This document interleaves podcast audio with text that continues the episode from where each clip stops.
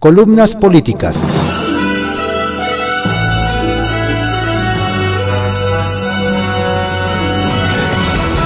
Continuamos con la audiosíntesis informativa de Adrián Ojeda Román, correspondiente a hoy jueves 8 de abril de 2021.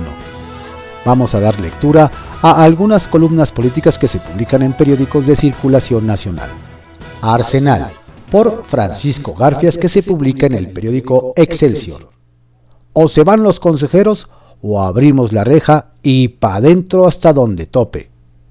Se llama Adrián Galloso Olvera forma parte del plantón organizado por Morena afuera del INE para presionar la restitución de las candidaturas de Félix Salgado en Guerrero y Raúl Morón en Michoacán.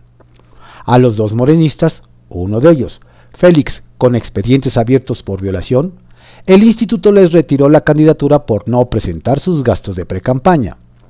El problema de creerse intocables. Exige también la salida de Lorenzo Córdoba, consejero presidente, y de Sido Murayama. El turno de Adrián al micrófono se produjo alrededor de mediodía, frente a los pocos que ayer se quedaron a hacer guardia para que nadie entrara o saliera del INE.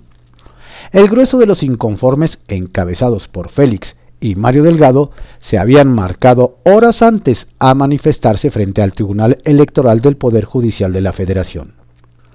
La intención era presionar a los magistrados que tentativamente abordarán el delicado caso el próximo viernes. Morón los alcanzó allí. La apuesta están 2 a 1 a que el tribunal les devuelve la candidatura. Hay antecedentes de que la mayoría de los magistrados están bajo control del gobierno federal. Casualmente levantaron el plantón indefinido cinco horas después. Las palabras de Adrián reflejan la obsesión de morenistas y su clientela de desaparecer el INE. Dijo, necesitamos que venga más gente. Si no se van los consejeros señalados, nosotros abrimos esa reja y para adentro, a lo que tope. Ya no tenemos de otra. Se acabó. No podemos seguir permitiendo que ese baboso, Córdoba, diga esos indios y se burle de la gente. Es racista. Ya estuvo bueno. Que se largue a la fregada. Adrián se reflejaba por sus ropas como un hombre modesto de origen campesino, joven de rasgos indígenas y hablar pausado. Se diferenciaba de la mayoría por no llevar la camiseta guinda de morena.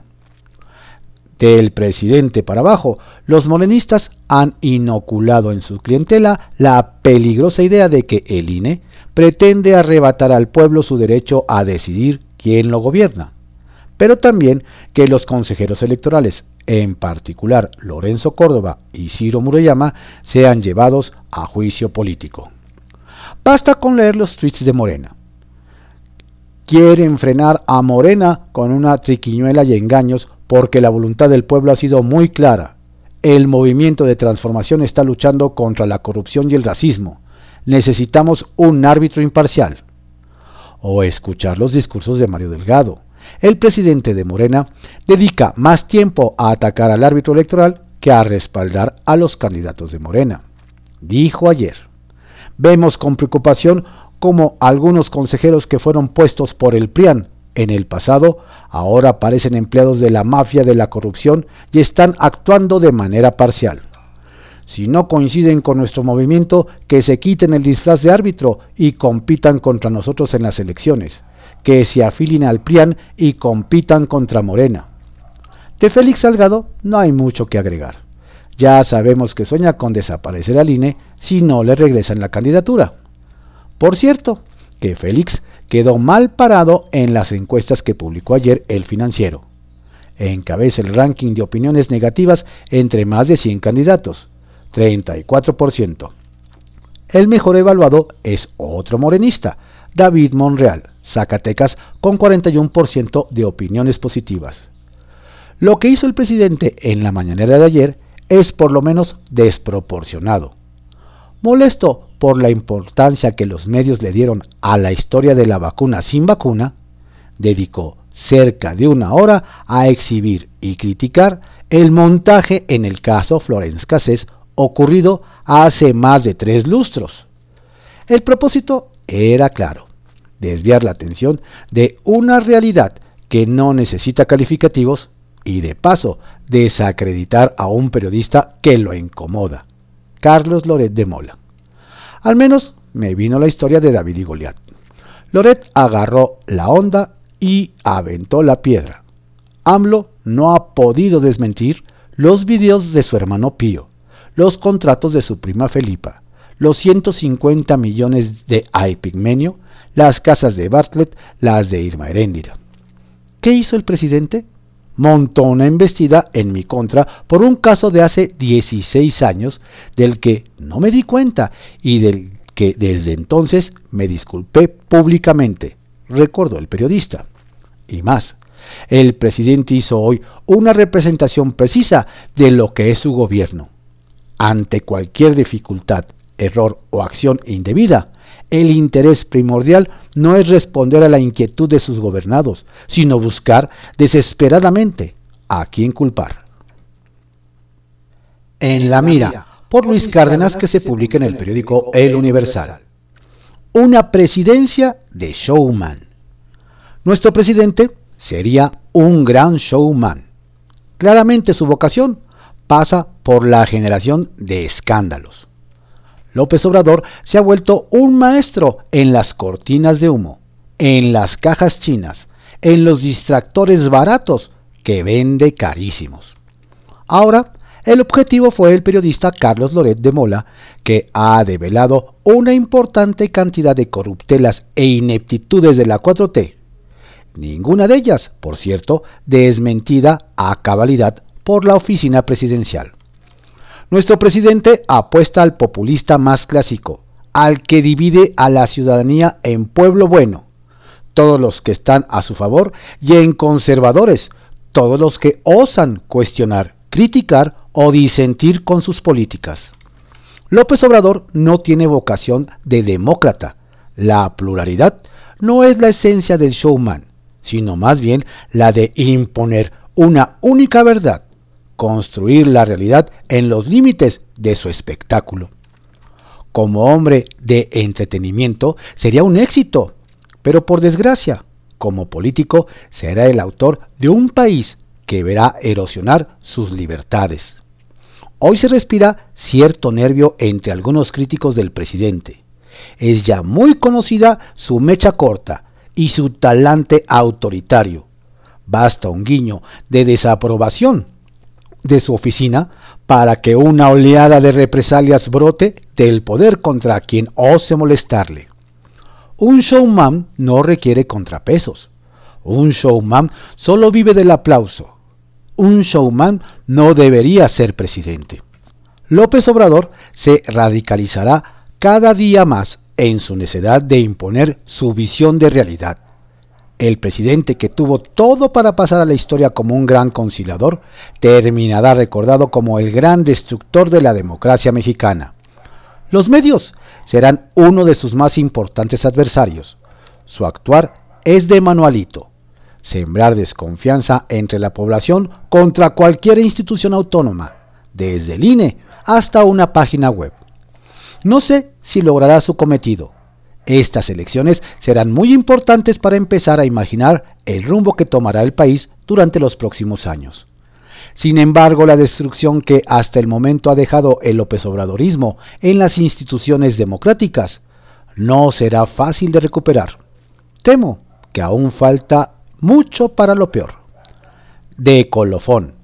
El Tribunal Tapete se apresta a regresar la candidatura para Félix Salgado y Raúl Morón. Poco importa la ley, mucho importa quedar bien con el emperador. En tercera persona, por Héctor de Mauleón, que se publica en el periódico El Universal. El vaquero narco y política. Había bajado su centro de operaciones a Nuevo León y San Luis Potosí. Su llegada sumergió a este último estado en el año más violento de todos los tiempos, 811 homicidios dolosos. Las huellas de su paso encobijados, maniatados, torturados. El gobierno de Tamaulipas ofrecía 2 millones de pesos por su captura. Sus actividades incluían robo de hidrocarburos, extorsión, tráfico de drogas y la búsqueda de una ruta de traslado de fentanilo desde el centro del país hasta el otro lado de la frontera. Tenía el control de Matamoros, que había convertido en su bastión, y había logrado penetrar en Zacatecas para sumarse a la ola de sangre causada por la guerra entre cárteles de Sinaloa y cártel Jalisco Nueva Generación. Evaristo Cruz, el vaquero o el señor 46 era la figura más visible en la pugna surgida al interior del cártel del Golfo. Se convirtió en una figura criminal relevante tras la detención de José Alfredo Cárdenas Martínez, el contador, sobrino de Ociel Cárdenas Guillén, ex líder del cártel del Golfo y fundador de los Zetas. El contador fue detenido en dos ocasiones, primero en febrero de 2018. Sin embargo, violaciones al debido proceso cometidas durante su captura provocaron su liberación días más tarde. Un año después volvió a caer por secuestro grabado. Pasó siete u ocho meses en prisión antes de volver a ser liberado. En ese periodo comenzó la visibilidad de Evaristo Cruz, el señor 46. En abril del año pasado, sujetos fueron captados repartiendo despensas en zonas rurales de Ciudad Victoria y Matamoros. Las cajas repartidas tenían leyenda, Cártel del Golfo en apoyo a Ciudad Victoria y Cártel del Golfo en apoyo de Matamoros. En ambos casos aparecían firmadas por Señor 46 Vaquero. A mediados del año pasado, un cateo del gobierno de Tamaulipas en tres de sus propiedades arrojó el hallazgo de caballos, vehículos de lujo, aves exóticas, motos acuáticas e incluso, según reportó la prensa, de una pistola bañada en oro en cuyas cachas había el relieve de la Santa Muerte. La presión lo hizo moverse a Nuevo León y más al sur, a los estados del centro. Una versión indica que su captura ocurrida la mañana del martes 6 de abril a manos del ejército en una casa situada en Salinas Victoria, Nuevo León, sucedió mientras Cruz iba a reunirse con un jefe de plaza del cártel Jalisco a fin de discutir el financiamiento de campañas políticas en el norte del país. En el mismo operativo fue aprendido el candidato de Movimiento Ciudadano a dicha alcaldía, Raúl Cantú de la Garza. Según el parte del ejército, al candidato se le aseguraron drogas, tres armas largas, 80 cartuchos útiles, así como joyas y dinero. A principios de este año, una mujer fue detenida en la colonia Roma Sur por elementos de la policía capitalina y efectivos de la Sedena le hallaron 280 mil dólares y 50 dosis de marihuana. Según la Secretaría de Seguridad Ciudadana, la joven Leslie Valencia había llegado a la Ciudad de México a realizar un intercambio de drogas y dinero. Fue ubicada como integrante del grupo Los Ciclones y, operadora de Evaristo Cruz, el vaquero. La caída del vaquero al lado de la de Cantú de la Garza, deja adivinar el tejido de alianzas del crimen organizado. Vislumbra los acuerdos que han permitido al cártel del Golfo mantener brazos criminales en al menos cuatro estados del norte y realizar operaciones en lugares aparentemente tan lejanos de su bastión como la Ciudad de México. Política, droga a gran escala, muerte a gran escala, corrupción a gran escala. Nada mal para un capo que hasta que un juez diga lo contrario, brilló en el mundo del mal, digamos que tan brevemente. Estrictamente personal, por Raimundo Riva Palacio, que se publica en el periódico El Financiero. El montaje de Casés. El 19 de diciembre de 2005, pasada las 5 de la mañana, Luis Cárdenas Palomino, en ese entonces director de investigación policial de la Agencia Federal de Investigaciones, AFI, le habló por teléfono a dos muy buenos amigos, Pablo Reina, que era reportero de Televisa, y Miguel Aquino, que era el jefe de área de seguridad y justicia de TV Azteca, para decirles que habían detenido a tres personas y rescatado a tres víctimas de secuestro en el rancho Las Chinitas, enviándoles la ubicación para que se trasladaran y entrevistaran a víctimas y victimarios. Las dos televisoras movilizaron unidades móviles para enlazarlos en vivo con los conductores de sus programas matutinos, Carlos Loret y Sergio Vique. Los equipos de camarógrafos de televisoras llegaron antes que Reina y de Ana María Gámez, a quien habían enviado Aquino, que se retrasó porque la motocicleta en donde se transportaba se averió. Cuando Reina le informó a la productora ejecutiva del noticiero de Loret, Azucena Pimentel, actualmente cercana colaboradora del vocero presidencial Jesús Ramírez Cuevas, que aún no llegaba la reportera de TV Azteca, apresuraron el inicio de la transmisión. Así que comenzó lo que se convirtió en una cadena de confusiones, omisiones, carrusel de palabras mal utilizadas y engaños que dieron origen al mito del montaje, de la captura de la secuestradora francés Florence Cassés. Ese mito fue mostrado como una realidad ayer durante la reunión mañanera en Palacio Nacional. Como lo había prometido el presidente Andrés Manuel López Obrador, Genaro Villamil, un reconocido crítico de la televisión privada y actual presidente del sistema público de radiodifusión del gobierno, presentó lo que se ha descrito por años como el montaje de la captura de Cassés, enfocándose solo en la transmisión de Loret que comenzó exactamente a las 6.47 de la mañana cuando Reina le decía a Loret, yo me encuentro en la carretera México-Cuernavaca, es la carretera libre, ellos están, los policías, como tú ves, ingresando a lo que es un rancho. Nosotros estamos también aquí, pues conociendo los datos en estos momentos prácticamente en vivo de lo que está pasando, lo que te puedo adelantar, Carlos, es que se trata de un menor de edad, una mujer que es su madre. Este pequeño al parecer tiene 8 años y hay una persona también que no tiene nada que ver con ellos. Le pregunta que pudo haber comenzado a colocar las cosas en su justa dimensión es porque, si prácticamente se estaba lanzando la operación en vivo, él conocía esos datos cuando, supuestamente, no había policías dentro de las chinitas. No se sabe si Lodet o Pimentel sabían de la llamada que más de una hora antes había recibido de Palomino, quien ya le había dado como a Aquino la información básica de lo que había encontrado dentro del rancho. Un minuto después, 6.48, Reina agregó que en el interior se encontraba el jefe de la banda, que estaba casado, era una imprecisión con una francesa. Nadie reparó en ningún momento, salvo ayer mismo en la mañanera, la secretaria de Gobernación Olga Sánchez Cordero para justificar la narrativa del montaje que él ya sabía que había pasado en el interior. Villamil presentó la transmisión de Loret y tal como salió al aire esa mañana con tomas cerradas de la cámara, como es normal en ese tipo de situaciones. Sin embargo, un video realizado por los servicios técnicos de la AFI, que nunca ha salido a la luz pública, muestra lo que integralmente sucedió.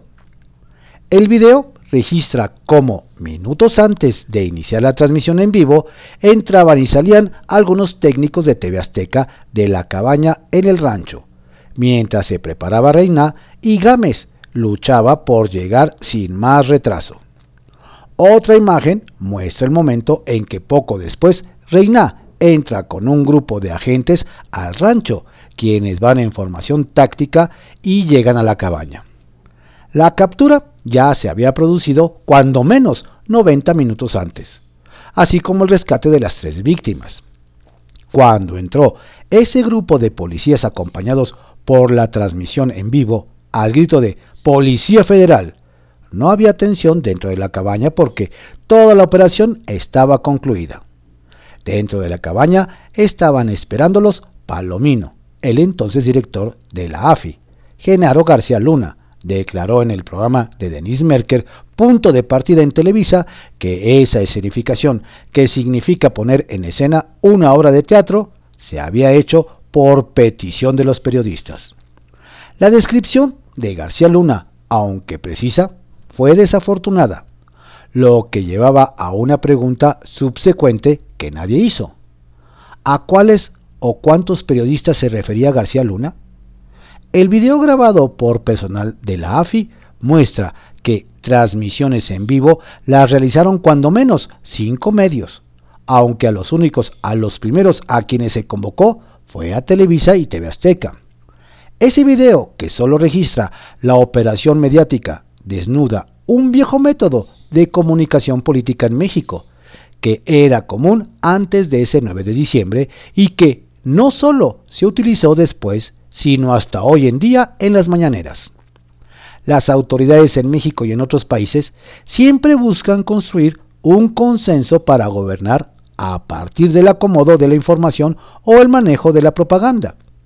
Lo que se presentó ayer en la mañanera, manejado con cuidado por Villamil, tratando de contextualizar sin recargarse demasiado en ningún medio, parecía tener como principal destinatario a Loret, que mantiene una, una, relación tóxica con López Obrador.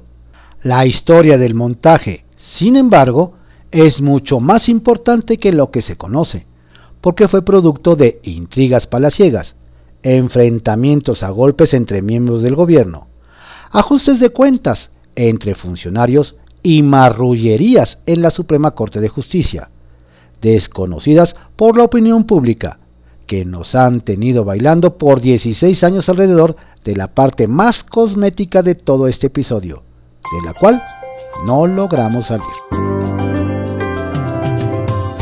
Estas fueron algunas columnas políticas que se publican en periódicos de circulación nacional en la audiosíntesis informativa de Adrián Ojeda Román, correspondiente a hoy, jueves 8 de abril de 2021. Tenga usted un estupendo día. Por favor, no baje la guardia. Cuídese mucho.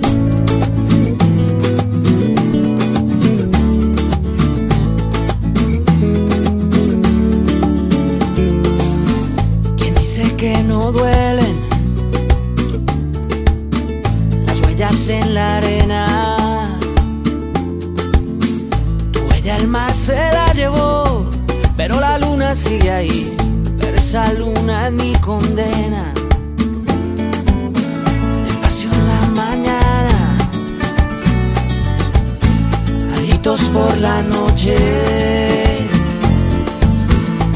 Voces vivas del recuerdo se disfrazan de intuición y en una voz tu voz se esconde. Y en una voz tu voz se esconde.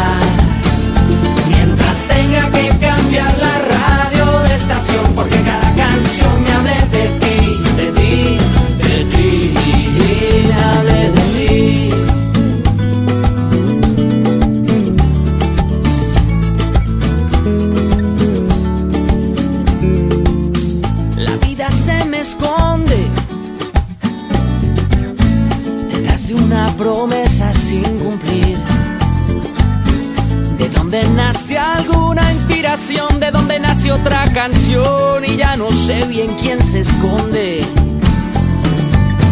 Yo ya no sé lo que se esconde. Y yo sé que tal vez tú nunca escuches mi canción, yo sé. Y yo sé que tal vez te siga usando a ti, robándote mi inspiración, mientras siga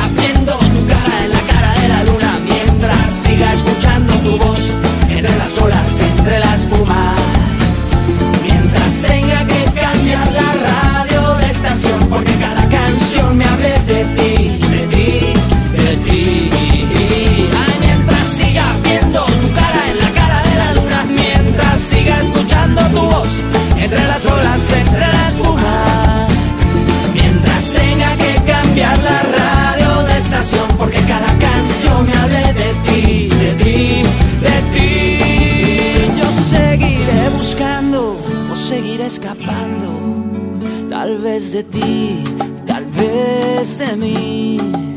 Yo seguiré buscándole una explicación a esta canción.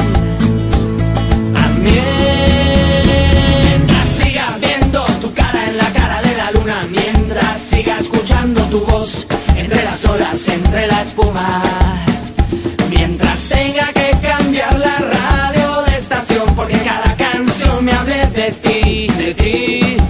He.